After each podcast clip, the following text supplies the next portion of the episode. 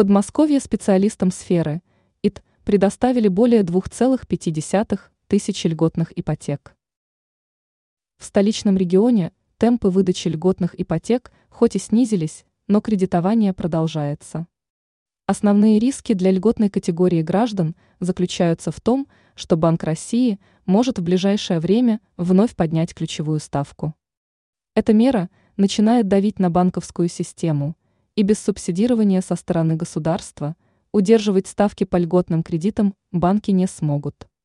Как информирует ТАСС, с начала текущего года специалистам из сферы ИТ в Подмосковье выдано порядка 2,5 тысячи ипотечных кредитов.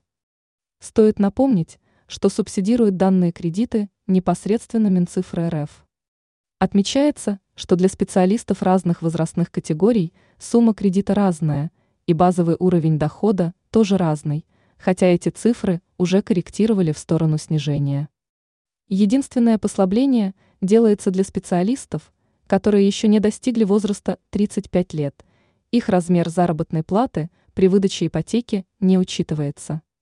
В таких случаях риски по невыплате в срок процентов по кредиту берет на себя государство. Одним из заградительных факторов данного типа кредитования является обязанность сотрудника отработать на предприятии, которое субсидирует кредит, не менее пяти лет.